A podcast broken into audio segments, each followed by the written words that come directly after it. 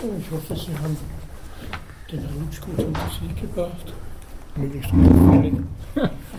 Äh, wir biegen jetzt in die Zielgerade dieser Vorlesung ein.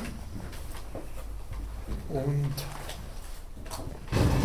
da ist es vielleicht ganz angebracht, kurz mal so eine kleine Revue passieren zu lassen, was das eigentlich alles soll. Ähm, diese Mythen des Marktes spielen ja darauf an, dass der Markt so etwas wie eine Erzählung ist und sehr viel weniger eine real existierende Entität, obwohl man das bislang aus den Texten schließen musste, weil ja Adam Smith, wenn Sie sich erinnern, mit seiner Metapher der Invisible Hand durchaus was gemeint hat, was real in Wirklichkeit aus dem Handeln der Einzelnen, aus dem nicht intentionalen Handeln entsteht. Und das hat ja auch Hayek aufgenommen. Und da möchte ich heute noch ein wenig anknüpfen, weil ich da im letzten Jahr mit der großen Erzählung des Liberalismus oder Neoliberalismus, wie sie Hayek eben in seinem dreibändigen Abschlusswerk entwickelt, nicht ganz fertig geworden bin, diese Gestalt nicht so ganz nachzeichnen konnte weil sie ja nicht nur ein ökonomisch-gesellschaftliches Theorem ist. Ökonomie kommt ja da relativ wenig vor in diesen drei Texten, in unmittelbarer äh, Weise, also wo man halt so diesen ökonomischen Jargon spricht, sondern es geht darum, eben mit dieser Entgegensetzung von spontaner Ordnung und Organisation so etwas wie ein Gesellschaftsmodell des Marktes zu entwerfen oder eine Grundlage des Gesellschaftsmodells des Marktes und darauf und darüber sowas wie eine Erzählung zu formieren, die fast sowas wie eine Weltanschauung sein kann, eine liberale Weltanschauung. Es geht da darum, ähm, eine Gesellschaft freier Menschen, wie es die Rechte gibt, wie äh, Regeln äh, eingeführt werden, was Traditionen bedeuten, etc. etc. Es ist alles sehr viel mehr als jetzt bloß eine enge Erklärung dessen, was äh, Markt, Marktwirtschaft ist. Ich möchte das nun benutzen, um dann im zweiten Teil und für den Rest der Vorlesung, also dann nur mehr zwei Stunden sind, äh, die neueren Diskussionen über den Markt einzuholen, vor allem jene, die sie innerhalb dieser sogenannten Actors- oder Akteurs-Netzwerktheorie abgespielt haben und abspielen, ähm, vor allem gebunden an Michel Callot. Sie werden dann nächstes Mal die Literaturliste bekommen.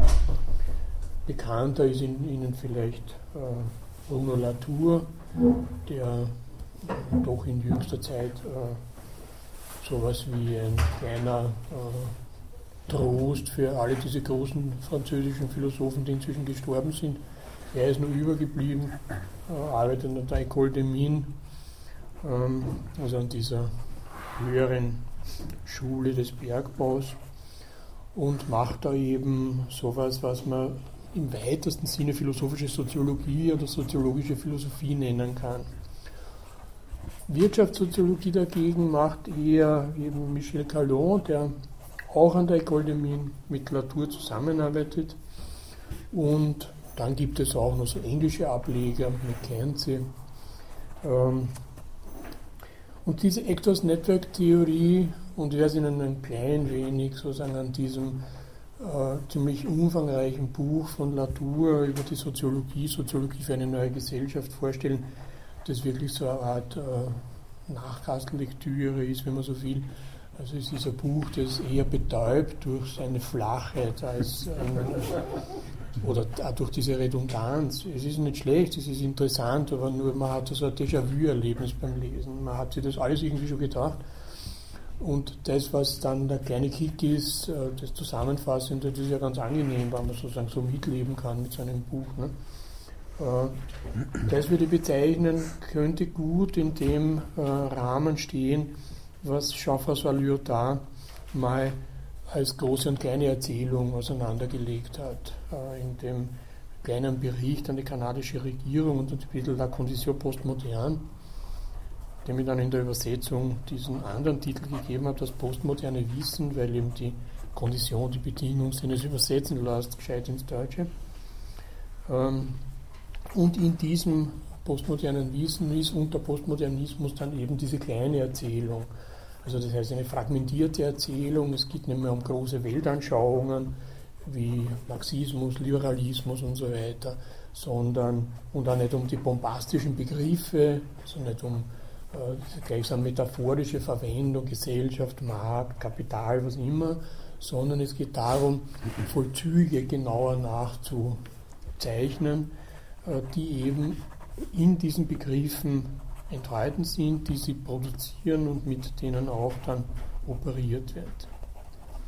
Also kleine Erzählungen sind sehr technischer Art, während große Erzählungen in Weltanschauungserzählungen sind. Im Besonderen ist diese Actors-Netzwerktheorie, äh, abgesehen davon, dass die Vokabeln alle ziemlich unglücklich sind, ich werde Ihnen dann auch noch äh, an den internen Vokabeln äh, vorstellen. Eine, und das macht sie interessant, eine Verbindung von Technik und Ökonomie. Äh, sie entspringt eigentlich aus dem Science Studies. Also Latour ist ja jemand, der äh, vor allem Wissenschaftsstudien gemacht hat. Es gibt dafür kein Fach im Deutschen, diese Science Studies ist eine Mischung aus äh, aktueller Feldforschung. Ähm, sehr berühmter Aufsatz von Latour handelt zum Beispiel, wo er in Brasilien an dem Übergang von Steppe zu Urwald mit Forschern gearbeitet hat, um festzustellen, die wollten feststellen, äh, ob der Urwald sich ausdehnt oder die Steppe sich ausdehnt. Und in dem Grenzbereich hat man dann eine ganze Menge von Untersuchungen gemacht, Bezirke abgesteckt, äh, halt Erdproben genommen, versucht hat, die entsprechende biologische Entwicklung abzuschätzen. Und alles dieses hat dann Lyotard dokumentiert. Und was sehr wichtig ist dabei, dann festgestellt, dass äh, es äh, unsinnig ist, eine Trennung zwischen Subjekten und Objekten durchzuhalten. Äh, seine Akteurstheorie ist wesentlich äh, darauf bezogen, dass auch Objekte agieren, dass es nicht unwesentlich ist, mit welchen Instrumenten man was macht. Diese Instrumente spielen selbst eine Rolle. Das ist eben etwas, was man in der Wissenschaftsgeschichte ohnehin schon entdeckt hat und was sehr nahe liegt, dass eben Instrumente eine große Rolle spielen. Das ist nur im Zuge des 19. Jahrhunderts sozusagen etwas unter den Tisch gefallen, diese technische Ausstattung der modernen Naturwissenschaften, weil die Instrumentenbauer enormen Prestige verloren haben die im 18. Jahrhundert ja alle nur in den Akademien, also in den großen Akademien, der Royal Academy, prominente Stellung eingenommen haben und dann von den Wissenschaftlern verdrängt wurden im 19. Jahrhundert, die ja dann gleichzeitig diese Idee einer reinen Wissenschaft, die nicht von diesen materiellen Bedingungen da abhängt. Jetzt kehrt das alles zurück, jetzt legt man sehr viel mehr Wert auf materielle Bedingungen, was auch heißt, äh, Notizzettel spielen eine große Rolle, die Form der Aufzeichnung, wie, wie macht man Listen, äh, wie äh, stellt man Protokolle auf, welche Rolle spielen die Protokolle, wie verwandeln sie sozusagen Beobachtungen, die man direkt in, was weiß ich, bezogen auf die Natur halt macht, sei es durch Mikroskop oder durch Augenschein, wie verwandelt sich das in einen Bericht wie wird der Bericht in der Theorie umgewandelt, lauter Transformationsstufen, wo man nicht sagen kann, äh, das alles da, dieses Environment, diese Umwelt des Forschers oder das Laboratorium in diesem Fall, spielt da keine Rolle. Das ist sozusagen so passiv und es kommt nur auf den Genius des Forschers an. Weil ja auch diese Laboratoriumsbedingungen zugleich auch beschränkte Bedingungen sind von einem wenn, wenn Sie nicht wissen, äh, was ein Messgerät und wie es physikalisch beschaffen ist, dann werden Sie auch nicht wissen, was es misst, schlicht und einfach gesagt. Ne? Wenn Sie beim Mikroskop nicht wissen, wie groß die Auflösung ist, dann haben Sie nur eine sehr ungefähre Ahnung von den Objekten, die Sie da im Mikroskop sehen, die sowieso mit nichts und von unserer Erfahrung zu verbinden sind. Also das heißt, äh, was nun diese Actors Network Theory, und das ist jetzt äh, sozusagen der, der, Ursprung aus den, aus den Science Studies, wie sie nun herübergezogen werden in den Bereich des Sozialen und da dann für gerade der Markt spielt da eine große Rolle, ähm, wo man mit dem Instrumentarium, das man da gewonnen hat, äh, nun versucht, äh, Sozialtheorie zu machen, Wirtschaftssoziologie. Und das, glaube ich, kann man schon an, an Hayek anknüpfen und darum ist es ganz günstig, das noch einmal in, in Erinnerung zu rufen, um dann eben äh, zu dieser Access Network Theory überzugehen.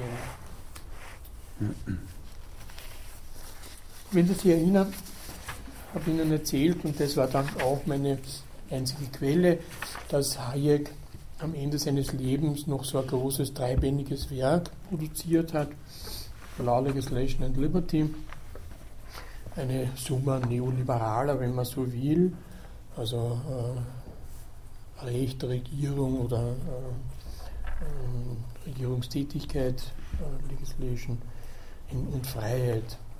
Und äh, in dem Bereich äh, hat er seine gesamte Weltanschauung, seine liberale Weltanschauung äh, nochmal Revue passieren lassen und versucht, sie systematisch zusammenzubringen. Ähm, die grundlegende Erkenntnis für dieses Werk und auch das Motiv war, dass die Erhaltung einer Gesellschaft freier Menschen von drei grundlegenden Einsichten abhängt denen jeweils ein Teil dieses dreibändigen Werkes gewidmet ist. Die erste ist eben die, die wir mit Markt und ähm, Staat oder mit spontaner Ordnung und Organisation verbinden können.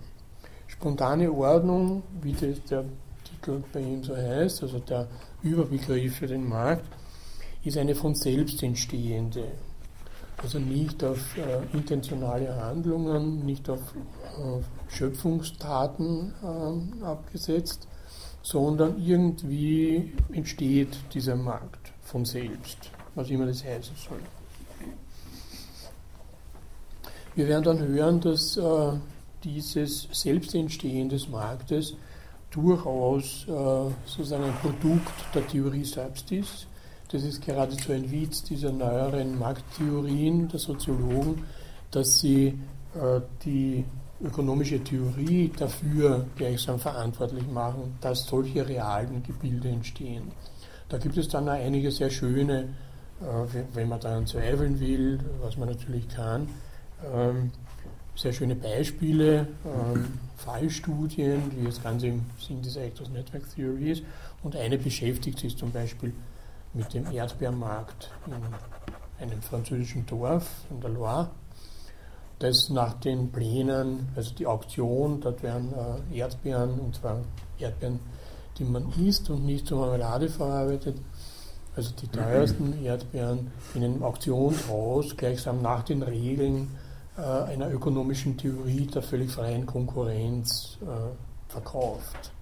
Das ganze Gebäude ist so angelegt und sozusagen die Praxis derer, die da in diesen, also die äh, für den Markt bestimmenden Nachfrager und Anbieter, die dort zusammenkommen bei dieser Auktion, werden sozusagen nach äh, dem Modell einer Theorie, der Walraschen neoklassischen Theorie, die eine Auktion immer voraussetzt, um Preise zu bilden, äh, zusammengeführt. Das wäre ein sehr simples oder sehr naheliegendes Beispiel dafür, wie nun dieser äh, Markt oder die spontane Ordnung von Hayek Produkt einer Erzählung bzw. einer theoretischen Konzeption ist. Was noch nicht bedeutet, dass das nun jetzt äh, völlig in, äh, diesen, in diesem ähm, in diesen äh, institutionellen Bereich einer Organisation übergetreten ist, weil es äh, mehrere Akteure gibt, die ein, ein, Bündel sozusagen von Akteuren, die in unterschiedlicher Weise an der Konstruktion einer solchen Realität beteiligt sind. Also es ist keine zentrale Institution, selbst wenn der Theoretiker nun sozusagen so ein Muster vorgibt, müssen doch alle anderen Beteiligten, und das sind gar nicht wenige, ähm, zustimmen und mit ihren Aktionen dazu beitragen, dass sowas entsteht. Also das wäre die erste äh, Unterscheidung von Hayek zwischen spontaner Ordnung und Organisation. Das wird eine wichtige Rolle spielen dann in dieser Actors Network Theory. Und was er nun davon ableitet, äh, das wäre sozusagen jetzt die ideologische Überhöhung, oder auch äh, die Vorstellung, dass eine Marktorganisation, eine spontane Ordnung immer etwas Umrahmendes braucht.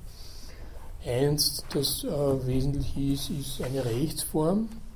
Und da braucht es dann natürlich auch, und das ist letztlich dann bei ihm in diesem Regierungskapitel festgelegt, jemanden, der Recht schafft und der auch äh, Recht, die Rechtsdurchsetzung garantieren kann. Das ist einer der berühmten externen Faktoren, die der Markt nicht selbst herstellen kann, wie man so schön sagt.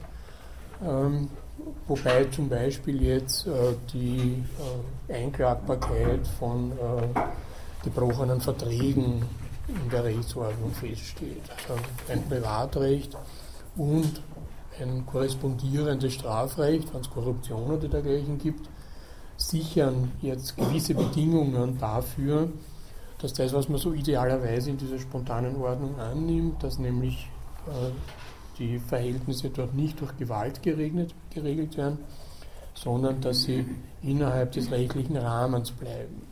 Und das Recht ist tatsächlich ein Rahmen dann mit Grenzen von innen und außen, Nämlich alles das, was bestimmt wird, äh, ist innen. Trotzdem aber gibt es noch eine ganze Menge Bestimmungen, die gleichsam in diesem Rahmen gar nicht unterzubringen sind, die aber trotzdem wesentlich sind, damit äh, solche Tauschformen ablaufen.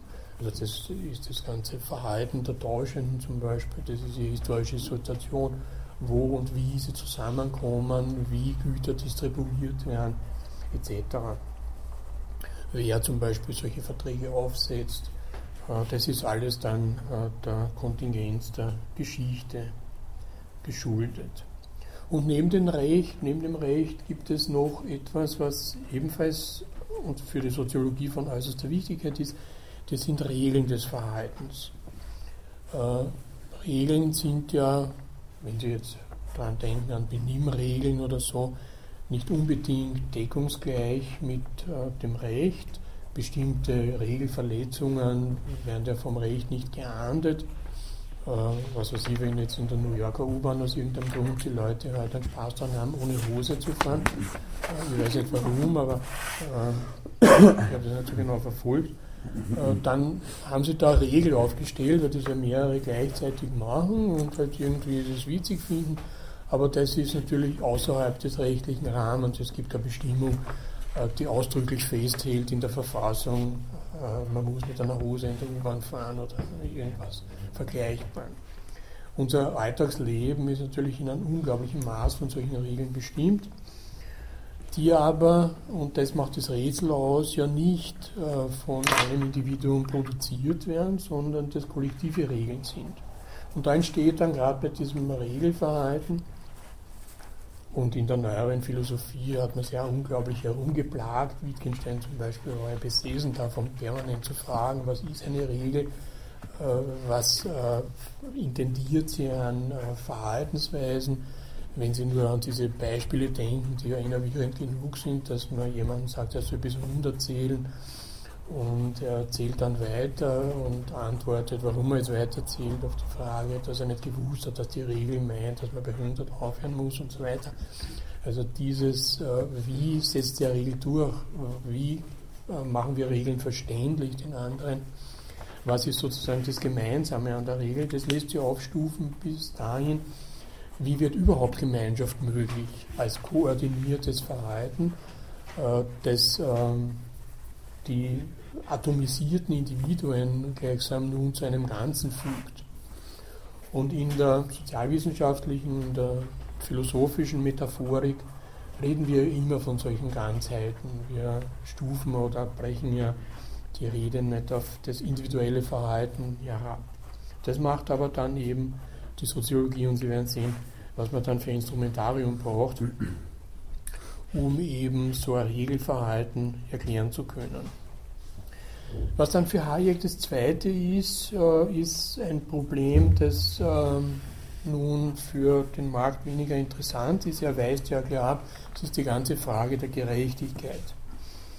Äh, das schiebt er sofort den Bereich der Organisation zu. Äh, damit haben wir ein Problem, äh, wenn nun in einer realen Gesellschaft sich eine spontane Ordnung und eine Organisation, zum Beispiel als staatliche Institution, ergänzen müssen, äh, weil eben eine staatliche Organisation zum Beispiel eben das Recht garantiert, von dem auch der Markt dann lebt, dann wird über das Rechtsetzen und über die Institution immer so etwas wie eine bestimmte ethische Vorstellung implementiert und damit eine Vorstellung von Gerechtigkeit. Ohne dem äh, kann Recht gar nicht produziert werden. Äh, das ist, wie Sie ja wissen und oft gehört haben, ein riesiger Streitpunkt jetzt, inwiefern das Recht zum Beispiel im Naturrecht wieder rückgebunden werden soll an eine bestimmte Vorstellung von, von Gerechtigkeit oder eines äh, menschlichen Rechtszustandes.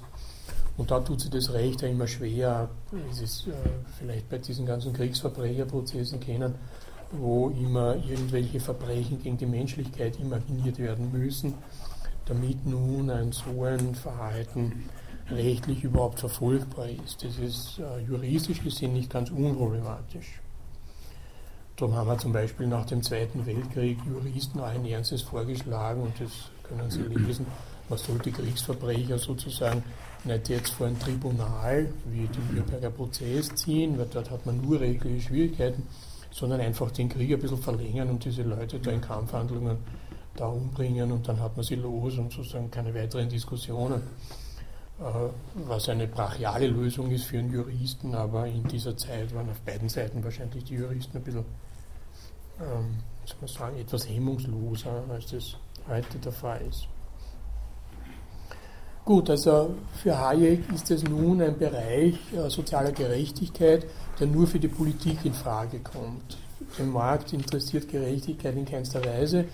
Das ist eben etwas, ein Verteilungsproblem auf dem Markt, das sich so und so löst aber gleichsam ohne die Vorstellung, dass dieses oder jenes nun eine gerechte Ordnung sei oder eine Ordnung, die wir ethisch rechtfertigen können.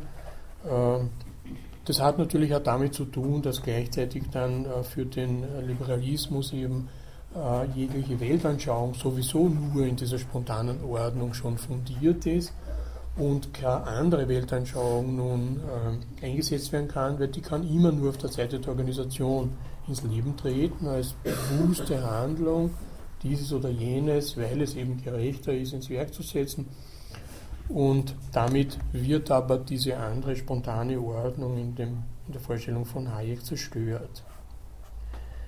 Trotzdem aber brauchten wir eben eine bestimmte Begrenzung jetzt, wenn wir liberal argumentieren, von dem, was die notwendige Organisation in einer Gesellschaft ist. Und diese Begrenzung ergibt sich dann eben äh, von der spontanen Ordnung her. Es ist eben eine Planung für den Markt, wenn man das so nennen will, und nicht eine Planung gegen den Markt aufgerufen. Und das dritte ist dann das vorherrschende Modell liberaler demokratischer Institutionen, wo die repräsentative Körperschaft, also das, was man Regierung nennen kann, die Regeln gerechten Verhaltens festlegt, das allerdings, allerdings dann äh, Formalregeln sind. Äh, und Hayek beklagt da äh, tatsächlich, dass dieses Formale der Verfahrensregeln sie immer mehr sozusagen mit Inhalt gefüllt hat. Was dann eigenartig anmutet, wenn er dann am Schluss des äh, dritten Bandes, also da ist er dann äh, mit seinen Urteilen eigenartig, Kelsen verdammt für den Rechtspositivismus, weil der Rechtspositivismus eben die traditionellen Werte aufgelöst hätte, wie die Psychoanalyse, die genauso äh, verfemt wird von ihm, weil sie eben uns angeblich sozusagen zu reinen Triebmenschen äh, äh, machen will. Also gleichsam in Umkehrung dieses, wo es war, soll ich werden, genau umgekehrt, wo ich war, soll es werden, das glaubt Hayek der Psychoanalyse zuzurechnen. Aber bezogen auf den Rechtspositivismus ja gerade das Entscheidende der keltischen Verfassungstheorie, dass äh, die Verfassung selbst, also das Regelwerk, das nun die politische Form steuert, frei von Ethik ist und nur oder von Weltanschauung und nur Verfahrensregeln, wie eben politische Herrschaft zu erlangen es angibt. Gut, äh, eine gute Überle Überleitung zur Actors Network Theory, ich habe Sie schon gesagt, bieten die Überlegungen Hayeks über soziale Regeln. Sie entscheiden eben über die Art des gesellschaftlichen Zusammenlebens und die Frage ist interessant, wie sie geschaffen werden. Beschränkt man sie nur auf Rechtsregeln, äh, dann bietet einem die griechische Antike eine interessante Gegenüberstellung, die Heide jetzt nicht im Text, aber im Titel aufnimmt. Recht kann durch eine Person, durch einen sogenannten Nomotheten geschaffen werden. Das haben wir im antiken Athen in der vortyrannischen Zeit durch diese zwei äh, Rechtssetzer, Drakon und Solon. Das, den Drakon kennen Sie ja noch, das ist von der drakonischen Gesetzgebung, also das dürfte irgendwie eine ziemlich strenge Sache gewesen sein. Äh, die solonische, also das führen wir auch auf Solon zurück, äh, das war dann, äh, was wir nicht mehr kennen, ein, ein, fast ein Rechtsgedicht. Es war gereimt und ist auf Holzsäulen in Athen, die man drehen konnte, eingeschnitzt worden. Mir ist es noch bis heute nicht gelungen, da eine passable Übersetzung davon äh, zu finden. Aber egal, das ist eine Form, wo Recht auf eine Person zurückgeführt wird, was dann im griechischen Sesmos heißt. In der nachtyrannischen Zeit, also nach dem Peisistratos, hat man dann eine andere Verfahrensweise gewählt, um demokratisch, weil ja die Tyrannen eben den Demos da auf die Bühne der Politik gehoben haben und nachdem sie dank der Spartaner, was die Athener immer verleugnet haben, vertrieben wurden, ähm, hat sie nun eine demokratische Herrschaft in Athen durchgesetzt, die auch ein anderes Wort für Gesetz und damit auch eine andere Verfahrensregel ähm, angesetzt hat. Da heißt es dann Nomos und Nomos äh, ist ein Vokabel, das einen ziemlich großen Umfang hat, das auch Gewohnheit, Herkommen, Herkommen Sitte etc. bedeuten kann. Und das nun in dem neuen Kontext des äh, Recht und Gesetz heißt, das durch Übereinkommen hergestellt wird. Und das genau greift Hayek auf, um das Recht der Freiheit jetzt mit dem Wort Nomos zu bezeichnen.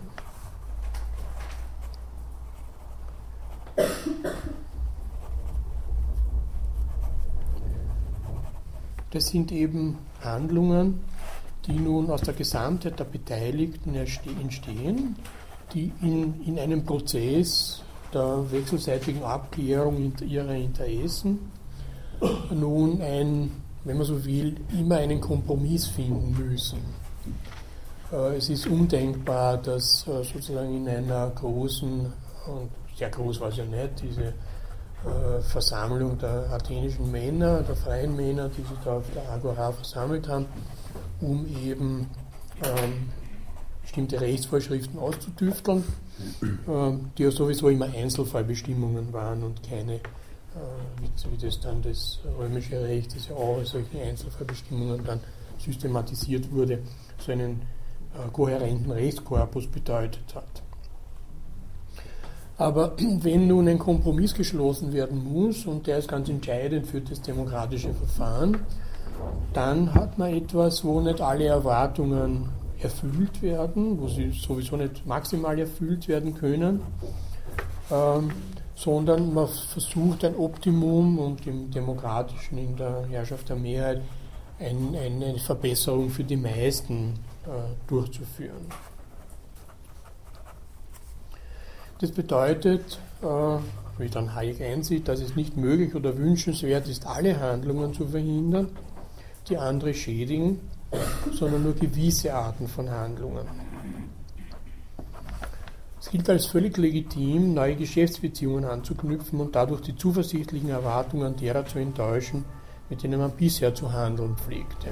Die Schädigung anderer, die das Recht zu verhindern trachtet, ist daher nicht jede Schädigung, sondern nur die Enttäuschung solcher Erwartungen, die das Recht als legitim bezeichnet. Das wäre eben dieses Framing des Rechts, der Rechtsrahmen, innerhalb dessen äh, die Handlungen äh, bezeichnbar sind, wenn sie auch nicht taxativ jetzt festgelegt sind, so lassen sie doch aus äh, dem, letztlich der Rahmen doch aus dem Rechtstext in der Regel erschließen und wird dann eben, da das gesetzte Recht ja ein in der keltischen Vorstellung ein sehr lückenhaftes ist, durch jeden richterlichen Rechtsakt ergänzt. Das ist eben diese geniale Idee, die nicht Kelsen hatte, sondern Merkel, ein Schüler von Kelsen und die Kelsen sofort aufgenommen hat in der reinen Rechtstheorie, dass jeder einzelne Akt eines Richters bis hinunter zum Bezirksgericht die Schöpfung neuen Rechts ist. Äh, und zwar die infinitesimale Auffüllung des Rechtsrahmens, der durch das gesetzte Recht vorgegeben ist, ist jede dieser Handlungen nun ein Teil der Legislative, wenn man so will. Das heißt aber nicht, dass nun äh, dieser Rahmen unendlich groß ist, sondern und auch nicht verhindern kann, dass manche benachteiligt werden, sondern es ist ein Rahmen, der historisch kontingent für eine bestimmte Situation geschaffen wird. Es gibt dann eine faktische Ordnung, äh, die jetzt sowas wie Werte kennt, äh, also dass ähm, man bestimmte Vorstellungen über die Regeln gerechten Verhaltens ausbildet, äh, die nun auch wie alles Recht anerkannt werden muss, um sie durchzusetzen und um auch dann, was ja negative Handlungen sind, Sanktionen zu rechtfertigen. Das Recht ist überhaupt, wenn man wiederum Kelsen noch kurz folgen möchte, äh, auf die Verhinderung von Handlungen ausgerichtet. Also ist eigentlich ein Recht der Sanktionen, der Rechtfertigung von Sanktionen, von Strafen. Weil das, was die Leute ohne dies tun und was sie für gut halten, das muss ja das Recht nicht extra festlegen. Das wäre unsinnig, da hätte man ja immense Bestimmungen, Rechtsbestimmungen. Es kommt nur darauf an, unerwünschtes Verhalten zu verhindern. Gewünschtes, das ohne dies äh, sich durchgesetzt hat, braucht nicht Gegenstand einer Rechtsregelung zu werden. Daher ist es klar, dass es sich immer jedes Recht gegen eine bestimmte Gruppe der äh, Rechtsunterworfenen, wie man so schön sagen kann, richten muss, denen eben dann bestimmte Sanktionen für ein Fehlverhalten angedroht werden. Gleichzeitig aber ist das Recht und die damit verbundenen Regeln auch so etwas wie eine Vorstellung, dass jeder von uns äh, hat, sobald er erwachsen ist, wie ein korrektes Leben auszuschauen hat und diese Vorstellung geht nun auch in unsere Handlungen ein, die die Zukunft bestimmen. Wir verknüpfen Erwartungen mit dieser Ordnung, nämlich die Erwartung, dass andere sich daran halten werden. In der Strafe, äh, Straßenverkehrsordnung ist das der berühmte Vertrauensgrundsatz. Äh, den ja dieser Kabarettist Dorfer so wunderbar aufgesagt hat, dass man semantisch überhaupt nichts mehr versteht, weil er für die Prüfung, für die Fahrprüfung eben von seinem Vater gelernt hat. Man muss nur zwei Sachen kennen, den Vertrauensgrundsatz und die Vorrangregeln. Mehr wird man eh nie geprüft und daraufhin hat er den Vertrauensgrundsatz so auswendig gelernt, dass er in dem Aufsagen keinen Sinn mehr ergibt. Also das kann man nicht sagen, das äh, muss man hören, aber das ist wunderbar.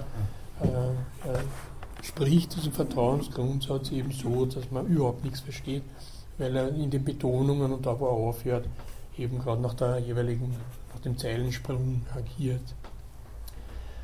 Gut, aber der Vertrauensgrundsatz äh, heißt, und das ist für die Gesellschaftsteilnehmer sehr wichtig, wie wir dann bei der Access Netzwerkstheorie entdecken werden, dass wir bestimmte Erwartungen hinsichtlich des Verhaltens anderer in der Zukunft haben. Wir erwarten nicht, ähm, dass wir ununterbrochen bedroht werden, wir erwarten nicht, dass wir äh, bei jeder Gelegenheit geprügelt werden, wir erwarten alles Mögliche nicht. Äh, und diese Erwartung bestimmt unser Verhalten, wird natürlich manchmal enttäuscht, klarerweise, aber trotzdem ähm, können wir die meisten unserer Handlungen darauf gründen. Was nun für ökonomische Handlungen wichtig ist, ist, dass alle diese von einer Institution des Eigentums begleitet werden. Wobei für Hayek in klassischer liberaler Tradition auf John Locke zurückgehend nicht nur materielle Dinge da eingeschlossen werden, sondern vor allem auch Leben, Freiheit und Besitz jedes Individuums durch die Eigentumsordnung garantiert wird. Also die erste und wichtigste aller Eigentumsordnungen ist ja die, dass man sich selbst besitzt. Und äh, das ist sogar mit der paradoxen Sanktion verbunden, dass man sich nicht freiwillig in die Sklaverei begeben kann. Das ist für uns sowieso nicht relevant, weil es ja keine Sklaverei mehr gibt, Gott sei Dank. Äh, wir kennen das nur, dass Selbstmord strafbar ist. Das ist also eine eigenartige Bestimmung, wo sozusagen die Gewalt über einen selbst aufhört. Äh, wie immer sie jetzt definiert wird, ist es dieses Bestandteil der, der Freiheitsordnung. Recht, Freiheit und Eigentum sind eben für Hayek eine unteilbare Dreieinigkeit. Es kann kein Recht im Sinn universaler Verhaltensregeln geben, das nicht die Grenzen der Freiheitsbereiche dadurch bestimmt, dass es Regeln festlegt, die jedem die Möglichkeit geben, festzustellen, wo er frei handeln kann. Also diese, äh, die Freiheit äh, ist da nicht jetzt ausdrücklich von Willkür geschieden, aber frei handeln heißt eben dann äh, sozusagen nach seinen Interessen zu handeln.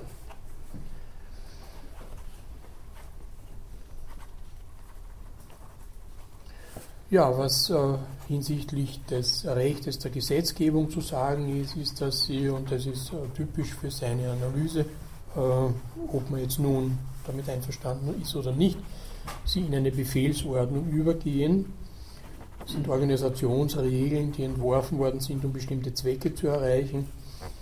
Konkrete Befehle, dass irgendetwas getan werden oder dass gewisse Ergebnisse erreicht werden sollen, zu ergänzen. Und dementsprechend werden dann Institutionen geschaffen, die diese Organisationsregeln durchsetzen. Das würde sogar für eine Organisation gelten, meint er, die keine andere Aufgabe hätte als die Durchsetzung der Regeln des gerechten Verhaltens. Selbst in einer solchen Organisation, in der die von ihr durchzusetzenden Regeln des gerechten Verhaltens als gegeben angesehen würden, würde eine andere Anzahl von Regeln ihre Tätigkeit zu lenken haben. Die Gesetze, die das Verfahren regeln und die Gesetze, die die Organisation der Gerichte bestimmen, bestehen in diesem Sinne als Organisationsregeln und nicht als Regeln des gerechten Verhaltens. Das ist die Unterscheidung, die ich da vorhin ähm, markiert habe dass eben Verfahrensregeln darüber bestimmen, Aussagen machen, wer nun berechtigt ist, dieses oder jenes zu tun, äh, wer in berechtigter Weise in die Position gekommen ist, dass er dann eben Gesetzgeber sein kann oder solche Regeln erzwingen kann und haben nichts mit den Inhalten zu tun, die dann von diesen Positionen aus äh, durchgesetzt werden. Das ist nun etwas, was äh, Hayek, wie ich schon angedeutet habe, beklagt, dass während der letzten 100 Jahre die Unterscheidung zwischen Regeln des gerechten Verhaltens und Regeln für die Organisation der Dienstleistungen der Regierung hauptsächlich im Dienste sogenannter sozialer Zwecke immer mehr verwischt worden sind. Sodass sozusagen Inhalte nun in diese oder diese Verfahrensregeln kontaminiert haben.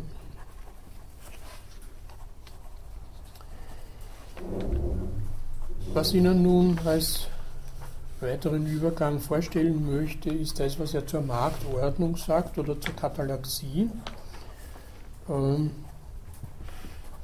das ist nun sein Blick ähm, auf diese äh, Einheit von verschiedenen Märkten, verschiedener, das Netz verschiedener Wirtschaften, das eine gesamte Volkswirtschaft ergibt. Und der Name Katalaktik, das ist von Mises herstammend, ist äh, geschaffen worden für eine Wissenschaft, die sich mit der Marktordnung beschäftigt.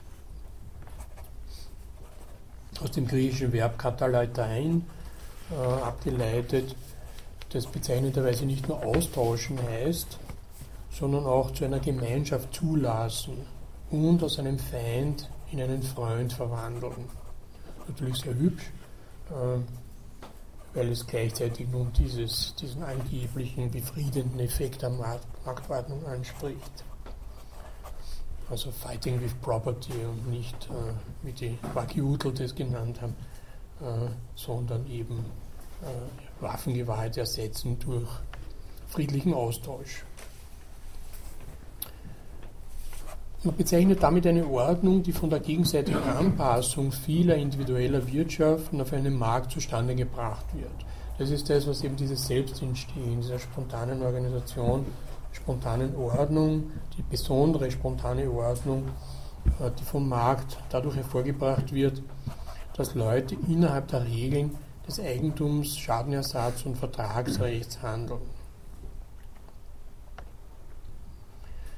Aber darüber hinaus, äh, das wäre jetzt sozusagen innerhalb der Regeln handeln aus Furcht vor den Sanktionen, darüber hinaus ist der Markt auch eine Institution, die Kooperation, Assoziation, Koordination, nämlich anderen Leuten bei der Verwirklichen ihrer Ziele zu helfen, ohne dass man nun diese Ziele teilt oder sie ja nur kennt.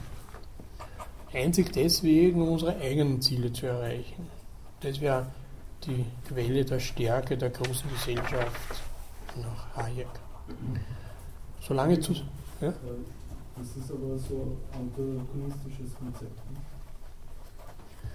Naja, antagonistisch. Äh, ja, ja, das ist der feste Glaube äh, dieser äh, Anschauung dass es zwar sozusagen diesen Ansatz des Egoismus für das Verhalten des einzelnen Individuums gibt, dass aber dieser Egoismus, und das ist ja der Witz dieser unsichtbaren Hand, äh, in dem Streben, sein eigenes Interesse zu verwirklichen, dem Interesse der anderen dient. Wie gesagt, man muss es glauben. Äh, man kann auch andere Motive sozusagen für Kooperation finden als dieses. Aber dieses Motiv hat ihm äh, seinen ehrwürdigen Charakter, indem es da von Adam Smith ausgesprochen wurde, der in den Wealth of Nations ja gerade die einzelne Kaufhandlung äh, damit begründet, dass sie äh, sich an das Interesse des anderen und nicht an sein Wohlwollen wendet. Also wir kriegen ein Schnitzel, weil wir bezahlen und da Fleischhacker ist interessiert an der Bezahlung, aber nicht an unserem Wohlwollen. Und wir kriegen den Schnitzel nicht, weil wir uns jetzt eingeschmeichelt haben oder sowas, mhm. sondern weil wir eben zahlungskräftig sind. Bitte.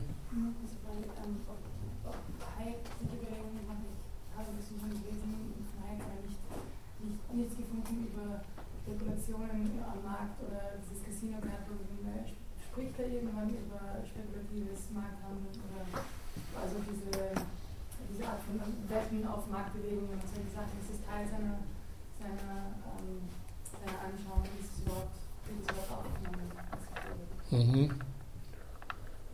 Weil es ja nicht wirklich zu Produktion und, und Verkauf gehört. Ist klar, ja. Ähm, ich kenne von Hayek keine Äußerung dazu, nur von Mises. Ja. Und die wird sich Hayek auch zu eigen gemacht haben. Ne? Aber das ist auch nur sehr en passant mal von Mises ausgedrückt, dass selbst die Spekulation einen günstigen Effekt hat. Ähm, also es wird keineswegs verdammt, sondern das ist ja was, äh, was sozusagen anregend für den Markt ist.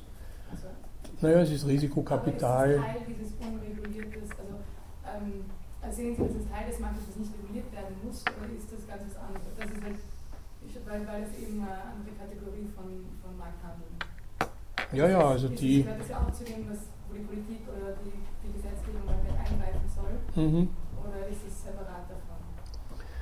Naja, wenn Sie jetzt äh, die Nachfolger, also die von Monte Pellerin Institut und so weiter, die Sie zu diesen Regulierungen der Banken geäußert haben, dann ist ganz klar für die, der Staat ist nicht die Lösung, sondern das Problem. Der Staat hat oder die Staaten haben die Finanzkrise verursacht. Daher kann sie ja nicht durch eine Regulierung der Banken wiederum eingedämmt werden, äh, sondern nur durch, das freie, durch die freien Handlungsmöglichkeiten der Banken selbst. Jetzt kann man sagen, wenn Sie konkret solche Finanzkrisen wie die zum Beispiel in Irland bedenken oder die in Island, dann sind die ja tatsächlich durch staatliches Handeln wesentlich hervorgerufen worden. Äh, staatliches Handeln, das allerdings sich an dieser neoliberalen Ökonomie orientiert hat. Und damit wird es ein bisschen bekannt wiederum. Ne? Aber mit äh, jetzt ähm, bei der Immobilienkrise in Staaten zum Beispiel das ja wirklich nur durch spekulatives Handeln von, von, von, ähm, von quasi Investitionen, Investitionen, die noch gar nicht da sind, von unzahlungsfähigen, also mhm. Leuten und so weiter. Das war ja, das hat ja nichts mehr mit, mit Produktion, Eigennutzen, das hat ja nichts mehr damit zu tun, das ist ja nur Wetten im Endeffekt. Mhm. Also war das für den Mises trotzdem ein, ein, ein begünstigtes Handeln am Markt oder war, also wäre das? Naja, ja. wenn Sie an Derivathandel oder Optionen und sowas denken, dann war er schon lange tot, wie das sozusagen ja, überhaupt erlaubt okay. wurde. Ne? Das ist ja erst frühestens in den 70er Jahren beginnt sowas langsam zu entstehen und hat sie ja tatsächlich durchsetzen müssen. Also es ist ja zunächst einmal, war das ja sozusagen illegales Gebiet, illegales Börsenhandel. Jetzt ist es allerdings das absolut Dominierende. Ne? Also etwas alte Zahlen, die ich kenne, sprechen davon, dass äh, in dem Derivathandel Summen umgesetzt werden, die pro Kopf der Erdbevölkerung, also das sind jetzt 7 Milliarden, die 50.000 Dollar betragen. Also je, so groß ist dann die Gesamtsumme, können Sie dann ausrechnen. Ne? Äh, aber das sind ja weitgehend fiktive Summen, die mit vielen äh, tausend Tricks verbunden sind, wo sie ja kaum jemand durchsieht. Ne? Allein das Problem der Arbitrage zum Beispiel, ne? dass man sozusagen handelt, nur um Zinsdifferenzen auszunutzen ne? für bestimmte Zeiten. Das alles wird natürlich auch ermöglicht dass es, äh, dass es so einen hohen Technisierungsgrad gibt in, in dem Börsenhandel und dass es möglich ist, anders als im Industriesektor, äh, als Einzelperson sehr viel mehr Geld zu bewegen, als das einem industriell möglich ist. Der ist von sehr viel mehr anderen Leuten abhängig. Das, die ganze Trägheit sozusagen des, des Produzierens kommt da in äh, Schwange, während der Spekulant, äh, also der große Spekulant jetzt, äh, unglaublich äh, flüssig sein kann und sehr schnell reagieren kann. Ne? Ja. Naja, wie gesagt, nach diesen dürren Anmerkungen, die es da gibt, würden Sie dem eher sozusagen, wenn man jetzt noch von seinen Nachfolgern äh, her argumentiert, im Argumentieren, das spricht nicht gegen äh, die Funktion des Marktes. Es ist nicht bewiesen, dass durch diese Spekulationen ein Fehlverhalten des Marktes eingetreten ist, das jetzt korrigiert werden müsste. Und vor allem lassen sie Regulierungen dadurch nicht rechtfertigen. Das ist sowieso die Frage, ne, ob Regulierungen nicht nur dieser Trick sind, dass wir alle dafür zahlen müssen. Ne?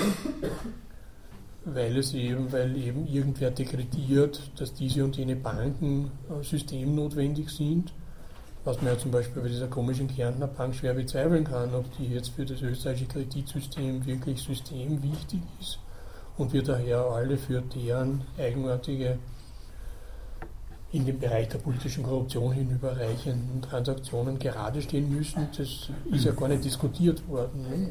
Also es bringt ja immer das Argument, wenn, wenn wir den Staat brauchen, um die Banken quasi rauszuholen, hm. brauchen wir nicht den Staat und die Banken erstmal im Vorhinein zu regulieren, weil ja. sie sowieso im Endeffekt brauchen. Hm.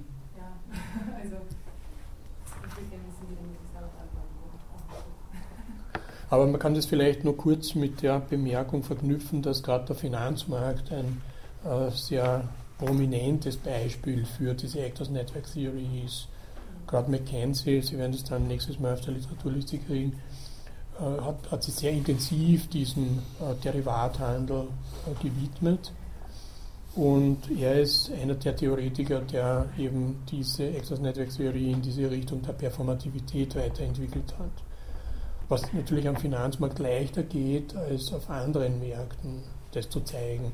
Also Performativität, inwiefern, um es vorwegzunehmen, ich komme noch nicht darauf zu sprechen, dass äh, aus der Linguistik entnommenes, aus der Sprechakttheorie entnommenes Konzept, das sind solche Sprechakte, die gleichzeitig Handlungen sind. Also die nicht irgendwas berichten oder Beobachtungen mitteilen oder dergleichen, sondern wo sie etwas verknüpft damit. Das schönste Beispiel ist eben äh, bei Austin, äh, How to Do Things with Words, äh, heißt eben dieses Buch. Der Standesbeamte, der erklärt, sie sind jetzt Mann und Frau. Äh, damit, mit, das kann ja nicht jeder sagen, das heißt, es hat keine Rechtswirksamkeit, wenn das irgendwer sagt, sondern das ist genau festgelegt, also es gibt ein Framing dafür, wer das sagen darf, in welcher Situation, mit welchen Auflagen, aber dann ist dieser Sprechakt sozusagen in sehr vieler Hinsicht für diese zwei Beteiligten da verbindlich. Was halt alle Rechtsverbindungen, die aus einer Ehe entspringen, dann halt bedeuten. Das wäre sozusagen ein Sprechakt, äh, der äh, eben performativ genannt wird. Ein anderer Sprechakt ist zum Beispiel Versprechen, ist auch was Performatives, weil ich da gleichzeitig eine Zusicherung über meine künftige Handlung mache. Aber jetzt natürlich kann äh, jeder so ein Sprechakt entwertet werden dadurch, dass ich das zum Beispiel sehr spöttisch sage oder auf dem Theater sage. Also niemand wird annehmen, dass wenn eine Trauungsszene auf dem Theater stattfindet, dass die Leute, die Schauspieler jetzt da wirklich verheiratet sind. Oder dass alle sterben müssen, die da in Filmen umgebracht werden. Ne? Das glaubt man ja nicht. Oder dass die Filme irgendwann mal anders ausgehen, als sie ausgehen. Das ist sehr hübsch in, einem, in einer italienischen Komödie, wo alle äh, die irgendwo, dass sie aufhalten in Italien, zum Fernseher strömen, um sich den Schluss von Dr. Chivago anzuschauen, ob er jetzt endlich einmal anders ausgeht. Und er diese Lisa dort trifft, äh, er fährt an der Straßenbahn vorbei, Sie kennen das vielleicht, ne? und alle hoffen, na der einmal muss es ja geschehen und wieder nichts und wieder nichts. Gut, also ein bisschen entfernt von unserem eigentlichen Thema. Aber wie gesagt, dieser, dieser Finanzmarkt wird uns auch noch beschäftigen. Aber da glaube ich, kann uns Hayek und auch Mises sehr, sehr wenig dazu bieten. Die Nachfolger wohl, aber das sind ja dann zum Teil ein bisschen groteske Meldungen auch. Ne, dann, äh, wenn Sie die Neue Zürcher Zeitung lesen, dann haben Sie eine, eine Zeitung, die voll auf Hayek-Linie ist, im Wirtschaftsteil. Ne. Der Feuilleton-Teil macht hin und wieder über den Wirtschaftsteil lustig, aber auch nur sehr moderat. Aber jedenfalls ist das für, also das, was eine Marktordnung ist, äh, und da könnten wir jetzt äh, ein klein wenig sozusagen auch äh, die Spekulation, nämlich was, was werden Spekulation, abgesehen davon, dass es ein ehrwürdiges philosophisches Vokabel ist, ist es ein Handeln unter Unsicherheit und unter Umständen unter extremer Unsicherheit. Sie wetten ja auf etwas äh, und jede Wette ist sinnlos, wenn man eh weiß, wie sie ausgeht. Da braucht man nicht wetten. Ne? Das heißt, der Charakter der Unsicherheit ist ganz entscheidend bei jeder Spekulation, ähm, dass sie eben auf eine bestimmte Entwicklung, die sie nicht absehen können, setzen. Und insofern hat äh, die ganze Ökonomie den Charakter eines Spiels, weil ja alle ökonomischen Handlungen ähm, auf die Zukunft bezogen sind. Die Ökonomie handelt ja nie in der Gegenwart, sondern jegliches Handeln, soll man investieren, soll man sparen, soll man dieses oder jenes machen, ist auf Zukünftiges bezogen. Und zwar auch auf die Einschätzung und wesentlich auf die Einschätzung der gesamten zukünftigen Situation. Weil davon wird ja dann das individuelle Verhalten bestimmt und wann es äh, sozusagen optimal mit äh, dem der Gesamtentwicklung übereinstimmt, dann war das Verhalten richtig oder rational. Und nun kann man sozusagen dieses Marktspiel als reichtumsschaffendes Spiel bezeichnen, wie das auch Hayek macht. Und die Hauptursache dafür äh, darin erkennen, dass die Erträge der Anstrengungen jedes Spielers als die Zeichen wirken, die ihn befähigen, zur Befriedigung von Bedürfnissen beizutragen, von denen er nichts weiß, und zwar dadurch, dass er sich Bedingungen zunutze macht, von denen er auch nur indirekt dadurch erfährt, dass sich in den Preisen der Produktionsfaktoren widerspiegeln, die benutzt werden. Es ist auf diese Weise ein Reichtum produzierendes Spiel, weil es jedem Spieler Information verschafft, ihn befähigt, befähigt, Bedürfnisse zu befriedigen, von denen er kein direktes Wissen hat mit Hilfe von Mitteln, von deren Existenz er ohne es keine Kenntnis hätte, wodurch es die Befriedigung eines größeren Bereichs von Bedürfnissen herbeiführt, als es auf andere Weise möglich wäre. Aber gut, Bedürfnisbefriedigung heißt natürlich, dass man etwas produziert, Güter oder Dienstleistungen, die nun von anderen genutzt werden können. Jetzt kann man sagen, na was ist denn das Entscheidende an dem Derivathandel? Das ist dieses, dass man Preise festlegen kann, und zwar künftige Preise. Äh, sie wetten ja darauf, dass äh, etwas fällt oder steigt im Preis, also wie, wie man früher an Warenbörsen Terminhandel betrieben hat, wo sie eben darauf wetten, ob die Kohle in einem halben Jahr teurer oder billiger sein wird als gegenwärtig und dementsprechend halt ihr Kapital einsetzen und gewinnen oder verlieren, wann der Freiheit eintritt. Das kann eben niemand vorhersagen. Da geht es darum, dass eben äh, was da angedeutet wird, äh, die am Markt Beteiligten in einer Anonymität handeln, das heißt in Unkenntnis ihrer jeweiligen Bedürfnisse und nur sehr selektive Meldungen über den Markt vermittelt bekommen. Nämlich zum Beispiel eben dieses, gibt es äh, für das Produkt, das ich da jetzt mal, bleiben wir in dieser Sprachregelung, spekulativ auf den Markt geworfen habe, äh, genügend Käufer oder nicht. Das weiß man vorher nicht. Wenn es genügend Käufer gibt, dann hat sich meine Investition rentiert bis zu einem bestimmten Grad. Wenn nicht, dann muss ich mir noch was anderes umschauen. Äh, das, äh, der Indikator für Nachfrage ist immer der Preis in diesem Spiel. Also hat man, man kann jetzt, äh, das Entscheidende bei einem Produkt ist ja nicht nur, dass es es gibt, sondern vor allem auch, wie teuer es ist. Und man kann nun mit einem Produkt, das nicht gänzlich sozusagen von allen abgelehnt wird, ähm, Sie können sich jetzt irgendwas einfallen lassen, was halt niemand will. Das ist ungünstig, das zu produzieren, aber das weiß man schon. Aber Sachen, die gewollt werden, die kann man sozusagen in der Nachfrage steuern, indem man den Preis höher oder geringer ansetzt. Insofern ist der Preis für Hayek und auch für die ganze Neoklassik ein ganz entscheidendes Informationsmittel, zu wissen, äh, wie jetzt mein Einsatz von dem Markt bewertet wird. Das heißt aber nun, und da kommen wir jetzt langsam in diese Actors Network Theory, dass alle Beteiligten an diesem Bereicherungsspiel oder an diesem Marktspiel eine Art Kostenrechnung aufstellen. Oder anders gesagt, kalkulierende Agenten sind. Kalkulierende Individuen, aber wir werden das dann noch ausdehnen.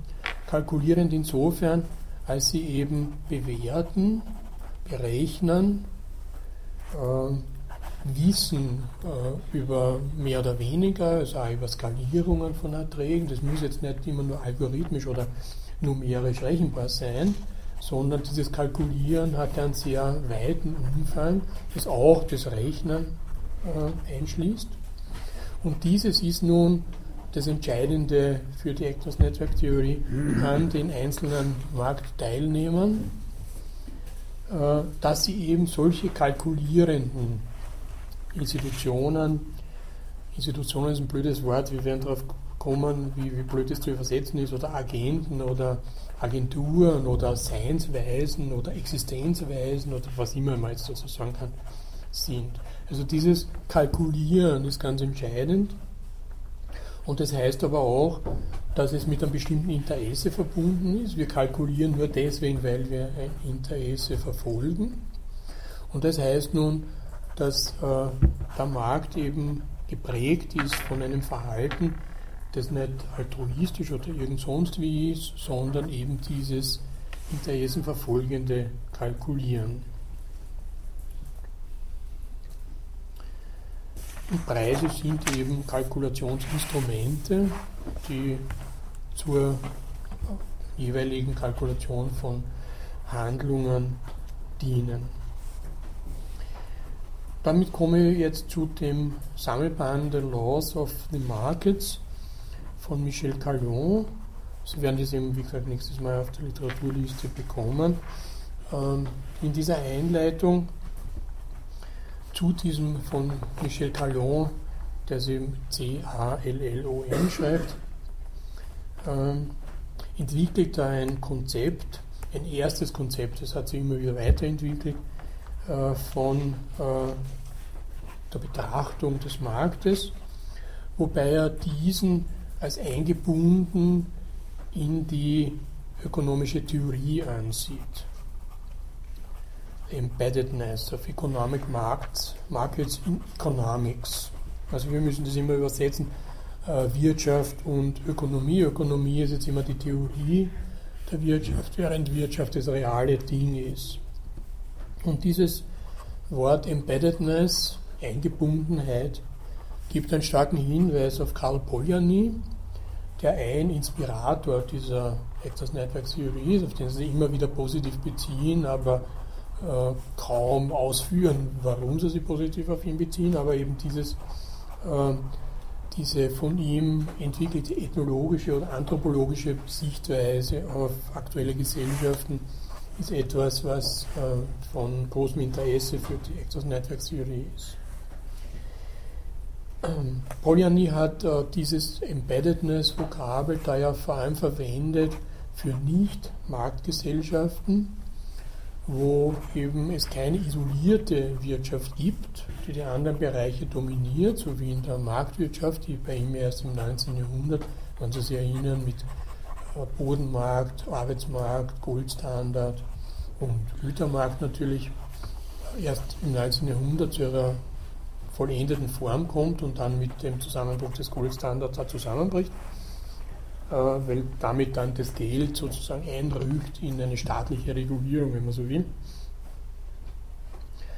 Also Nicht-Marktwirtschaften haben das Charakteristische, dass die Ökonomie da eingebunden ist in einen weiten Bereich von religiösen, äh, rituellen, ethischen etc. Vorstellungen. Das heißt, es gibt nicht sowas, was da isoliert werden kann als ökonomisch.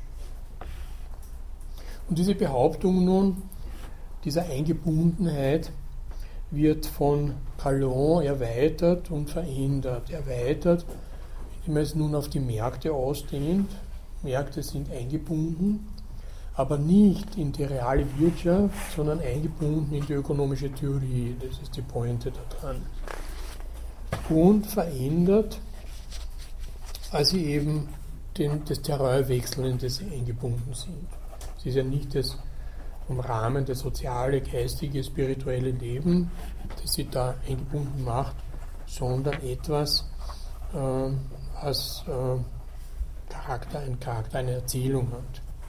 Ökonomische Theorie beschreibt nicht Märkte einfach, so wie sie sie vorfindet, sondern sie ist an ihrer Konstituierung beteiligt. Überspitzt könnte man diese Behauptung so auffassen, dass die Märkte Produkt der ökonomischen Theorie sind und nicht etwas, das spontan in der wirtschaftlichen Realität entsteht. Bei Latour in diesem Soziologiebuch, eine neue Soziologie für eine neue Gesellschaft, heißt es da etwa, so beschreiben Ökonomen nicht bloß irgendeine ökonomische Infrastruktur, die seit Anbeginn der Zeiten immer schon da gewesen ist. Sie offenbaren Fähigkeiten des Kalkulierens in Akteuren, die vorher nicht wussten, dass sie über sie verfügten, die Fähigkeiten des Kalkulierens, und stellen sicher, dass einige dieser neuen Kompetenzen durch die vielen praktischen Werkzeuge der Kassenzettel, Bankkonten, Eigentumsrechte und anderer Plugins in den Common Sense einsickern. Da haben Sie ja schon die, die, die ganzen Mittel, die ebenfalls alles Akteure sind. Ähm, Also einige halt aufgezählt, was so für, einen, für eine Marktwirtschaft und für die Akteure in der Marktwirtschaft interessant ist. Wie schon angedeutet, eben gibt es auch dann in dieser Theorie, äh, in diesem Theoriebereich die Performativitätstheorie, also dass äh, nun die Ökonomie wesentlich in solchen Sprecharten, die gleichzeitig Handlungen bedeuten, sie ausdrückt. Dazu werde ich dann später äh, noch mehr sagen, beim äh, äh, McKenzie zum Beispiel. Calon trifft einige Unterscheidungen, die zwischen Markt als Begriff, als abstrakte Einheit und Marktplatz, realer Ort des Austausches, zwischen Wirtschaft als Ding und Wirtschaftswissenschaft als Theorie changieren. Markt als Begriff, als abstrakter Begriff oder als abstrakte Einheit wird der Ökonomie zugerechnet und damit aber gleichzeitig gesagt, äh, dass sie sehr wenig über das Reale des Marktes weiß, weil sie eben so stark den Markt als abstrakte Einheit, als Modell behandelt hat, äh, mit äh, idealer Konkurrenz etc. etc. und sie nicht gekümmert hat, ähm, weil ja sozusagen das historisch-soziologische seit Menger und der Neoklassik aus der ökonomischen Theorie verbannt ist, wie ein Markt wirklich funktioniert. Wir haben das ja noch bei der Entstehung des Geldes beim Menger äh, mitbekommen, wie da die abstrakte Vorstellung eines Marktes als Bazar halt ausreicht, jenseits aller historischen Kenntnisse, um dieses entscheidende Mittel des Geldes da einzuführen.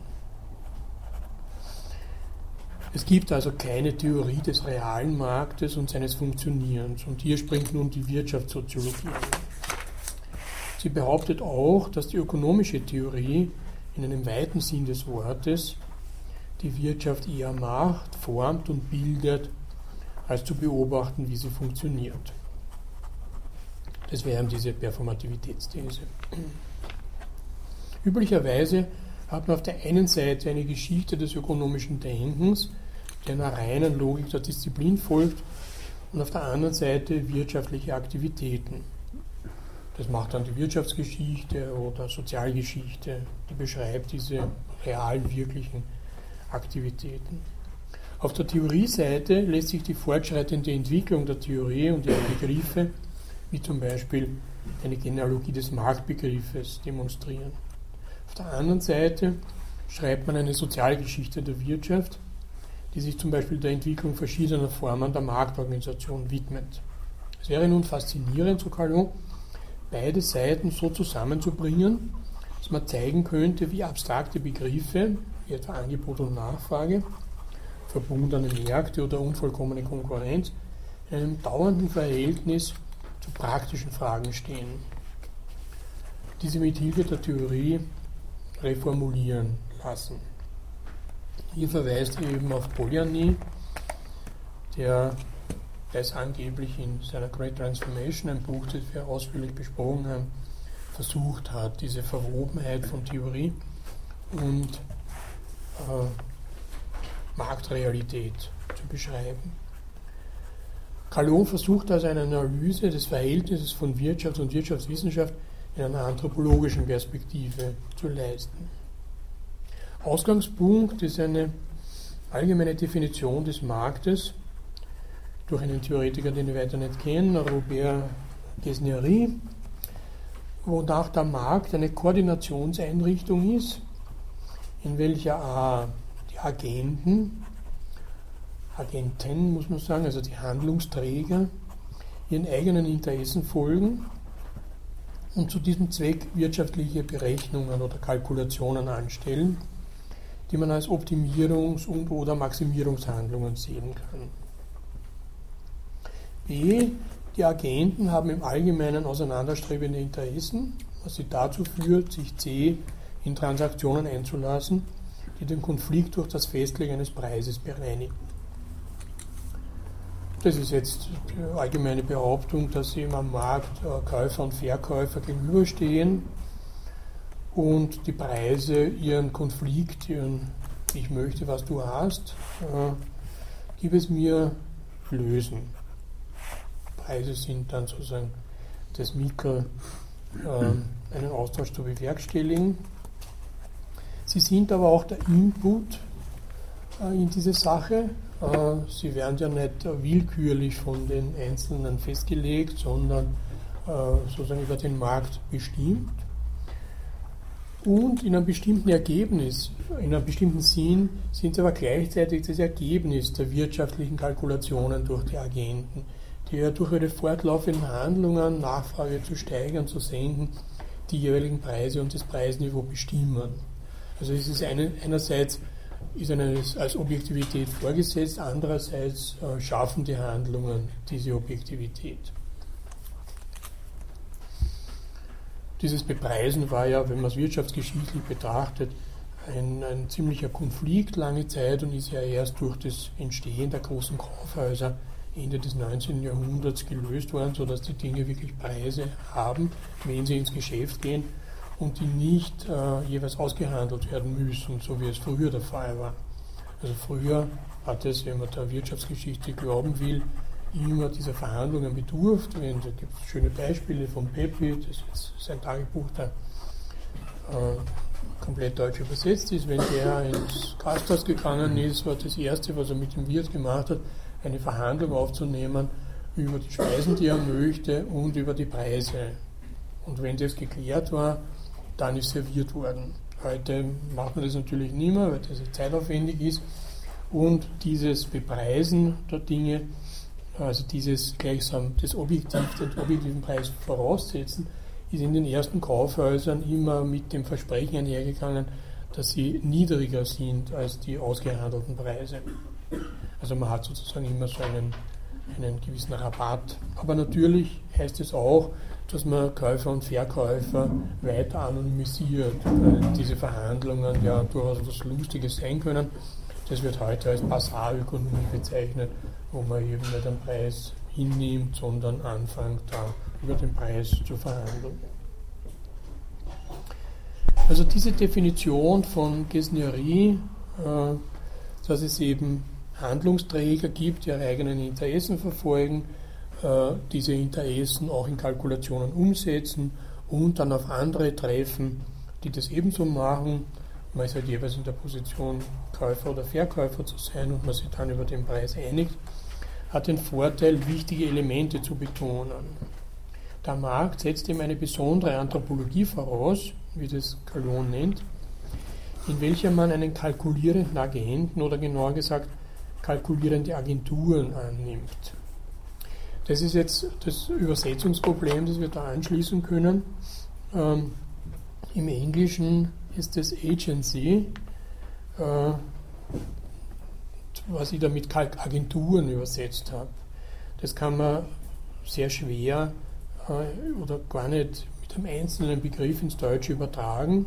Klassischerweise wird es mit Handlung und Handlung übersetzt, aber es ist auch Kraft, Wirkmächtigkeit, Wirksamkeit. Aber dabei geht die wichtige Nuance in dieser Theorie verloren, dass es auch nichtmenschliche Handlungsträger gibt. Also dieses Agency bezieht sich, wie ich am Anfang ausgedeutet habe, nicht nur auf die beteiligten Personen, sondern es können auch äh, Dinge sein, äh, die, zum, die Werkzeuge sind oder äh, irgendwas halt. Ähm, man kann Agency auch äh, als Existenzweise übersetzen, was äh, in einem anderen Buch wieder gemacht wurde.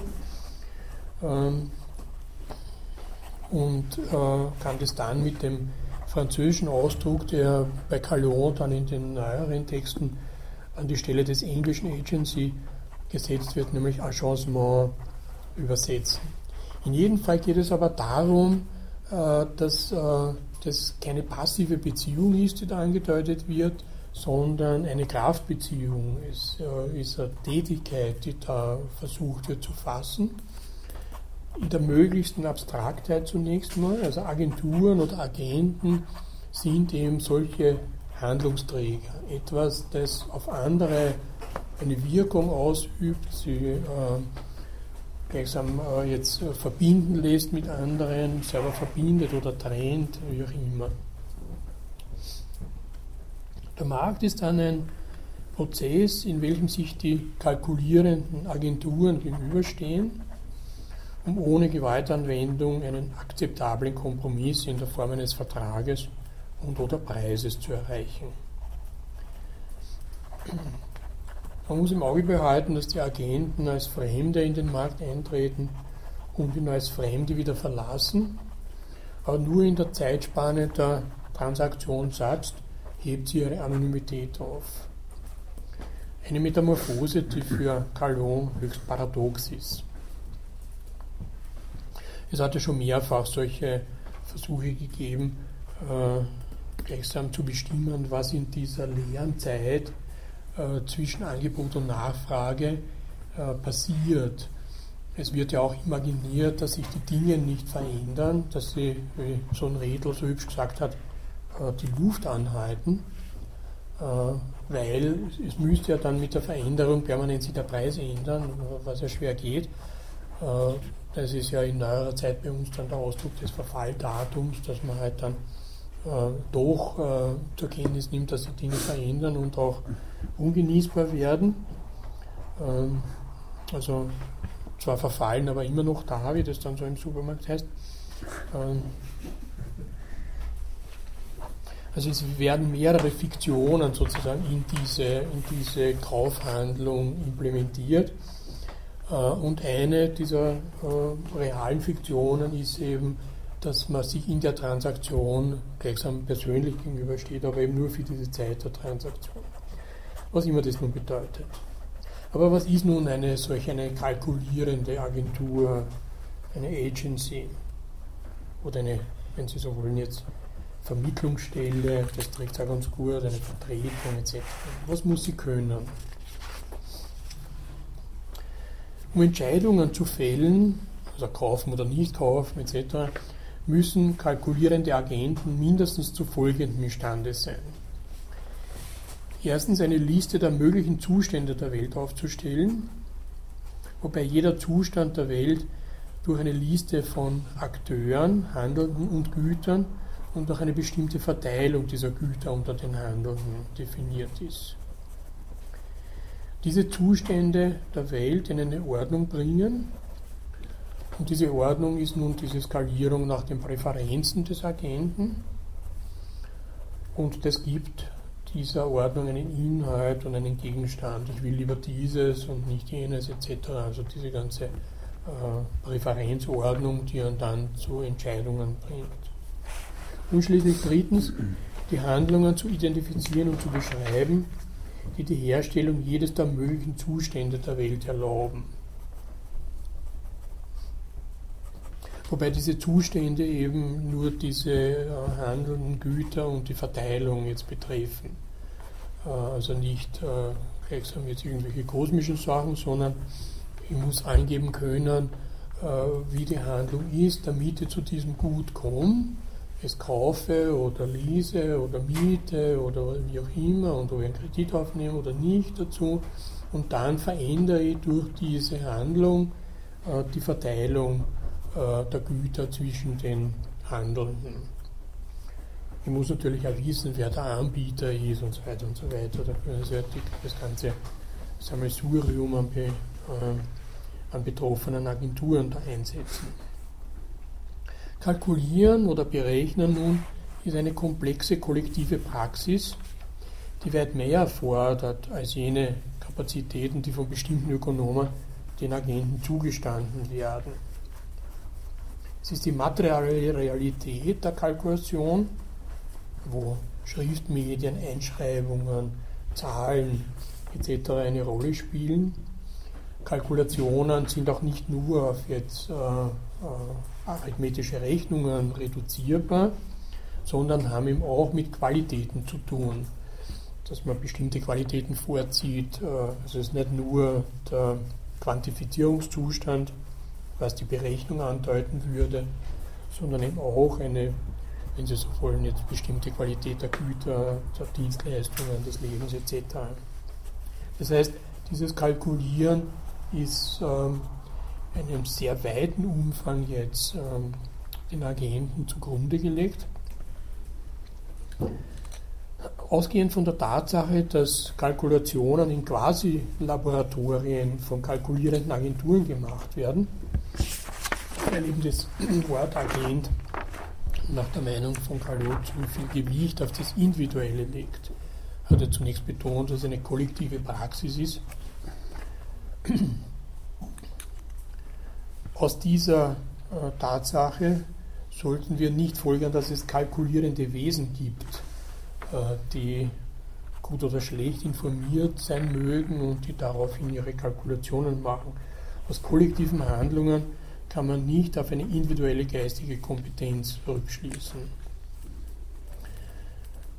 Der soziokulturelle Kontext funktioniert dabei als Befehl, manchmal stillschweigend, aber immer effektiv, mit der Anordnung, um zu überleben, um zu existieren, musst du rechnen oder kalkulieren. Ich habe das mal bezogen auf das Geld so ausgedrückt, dass das Geld jene liebt, die rechnen können. Da müssen sie ja wirklich quantifizierend rechnen können und äh, haben auch das Problem, dass sie in einfachen Rechnungen schon die Intuition verlassen müssen, eben zum Beispiel bei Zinsrechnungen oder bei Zinseszinsrechnungen.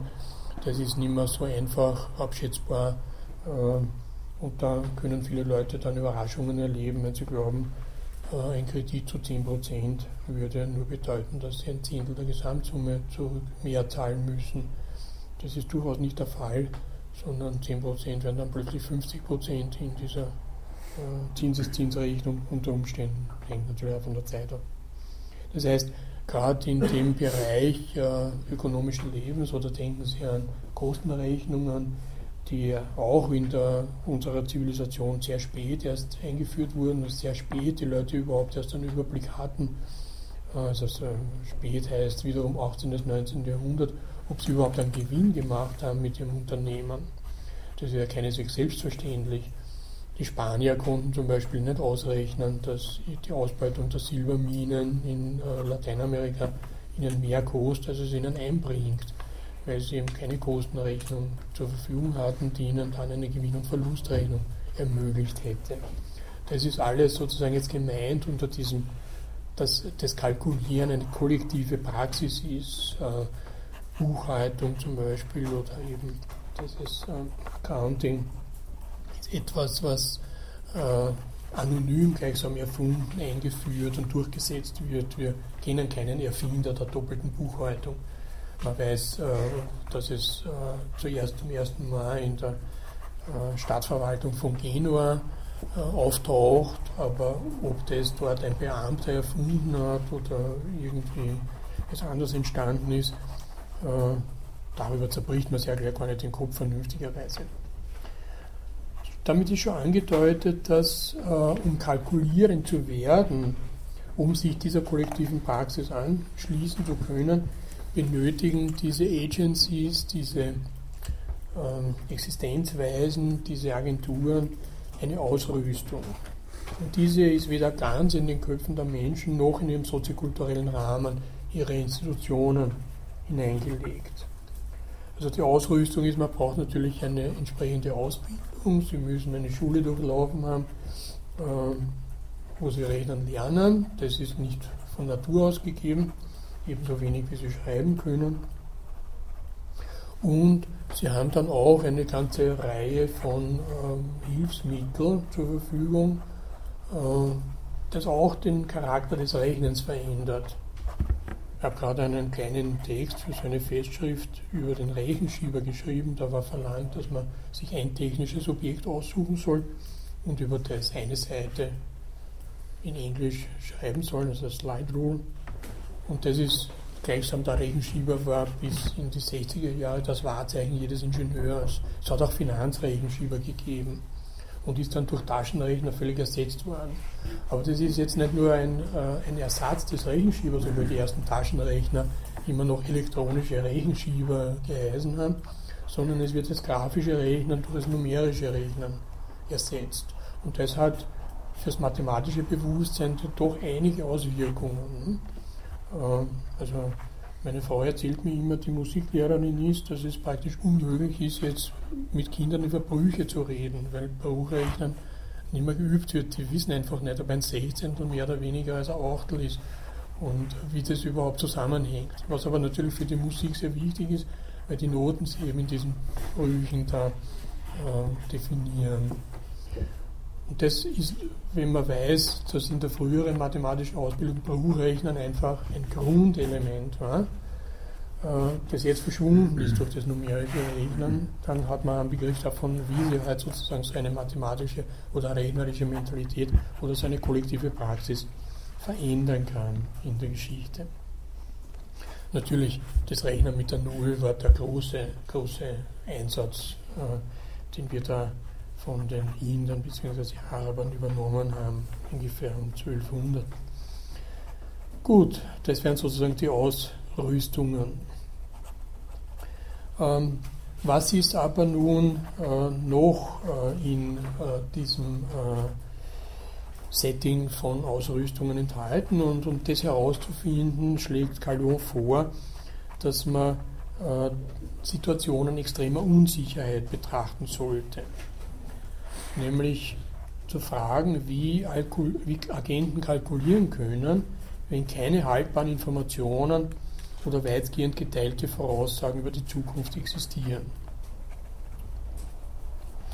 Äh, da hält er sich nun nicht mit ähm, dem Problem der Wirtschaftsprognose auf, das wir im letzten Semester am Beispiel Morgenstern und dieser Harvard äh, Economic Barometer Group oder Business Barometer äh, besprochen haben, sondern er erwähnt zunächst einmal zwei orthodoxe Lösungen. Die eine besteht im bedingten Vertrag.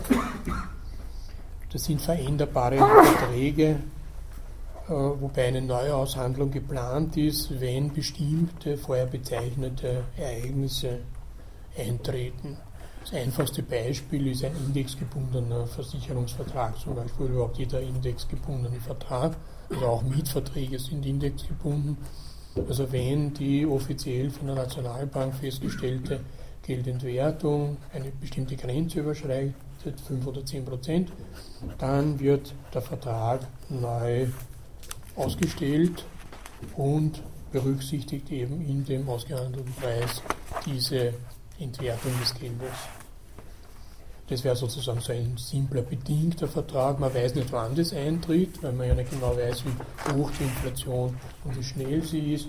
Aber man weiß äh, mit ziemlicher Sicherheit, dass es der Fall sein wird. Und das ist eine Bedingung, die man dann in den Vertrag hineinschreiben kann. Aber je größer nun die Unsicherheiten sind, desto schwieriger ist es, diese Lösung einzusetzen. Wenn man mehrere solche Punkte hat wie Geldentwertung, dann äh, werden die Verträge sehr unhandlich.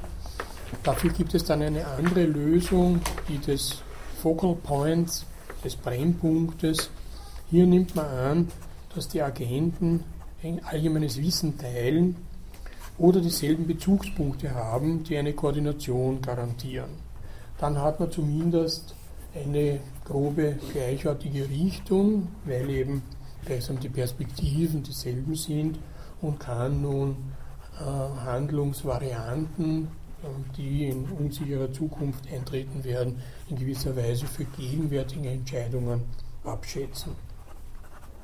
Aber alle diese Lösungen haben eines gemeinsam, dass sie nämlich äh, autonome Calvo sagt sogar überautonome und isolierte, überisolierte Agenten ansetzen und dann nachträglich mit sozialen Bezügen oder Relationen versorgen, die es ihnen ermöglichen, ihre Handlungen mit denen von anderen Agenten zu koordinieren, wenn sie sie zu ihrer Umwelt hin eröffnen. Also Umwelt wäre sozusagen das, was äh, handlungsbestimmend für ein bestimmtes Individuum ist. Und da ist nun die Frage, die bestimmend ist jetzt für dieses Netzwerk, in das Access Netzwerk Theory, warum diese Abhängigkeit nicht äh, überhaupt zum Ausgangspunkt zu nehmen, nämlich die Abhängigkeit von der Umwelt der einzelnen Agentur. Warum nicht in Betracht ziehen, ist eine Lösung der Frage der Koordination in einer Situation radikaler Unsicherheit. Es ist anzunehmen, dass hinter den Verträgen und Regeln eine primitive Realität existiert, ohne welche eine Koordination nicht möglich sein würde. Und dieses, diese primitive Realität, die führt zum Begriff des sozialen Netzwerkes oder weiter gesprochen zum Begriff der Eingebundenheit, er ursprünglich von Polanyi verwendet wurde und formuliert wurde. Wenn Agenten ihre Entscheidungen kalkulieren können, können unabhängig vom Grad der Unsicherheit hinsichtlich der Zukunft, dann, weil sie in ein Netz von Beziehungen verwickelt sind, die ihre Welt ausmacht. Agenten sind sozusagen Handlungswelten, werden bestimmt durch diese jeweilige Netzwerkstruktur, in der und nur in der sie handeln können. Das kann man dann mit der Frage verbinden, die Calon Bruno Latour in einem Aufsatz unter dem Titel Die Demontage des großen Leviathans, wie Akteure die Makrostruktur der Realität bestimmen und Soziologen ihnen dabei helfen, mit der Frage eingeleitet haben, in, auf welche Weise kann ein Mikroakteur, also so ein isoliertes äh, Individuum, zu einem Makroakteur werden? Wie können viele wie einer handeln? Das ist ja eben die von Hobbes im Leviathan schon in der Titelfigur äh, gezeichnete eine große Maschine, wie er das nennt, oder einen sterblichen Gott, der sich eben aus den vielen anderen zusammensetzt. Und die Frage ist, wie kann das sein? Wie kann man sich das nun äh, soziologisch vorstellen? Und damit werde ich dann das nächste Mal fortsetzen und Ihnen auch die ganze Begrifflichkeit ein bisschen genauer noch äh, vorstellen. Ja, und für heute Dankeschön.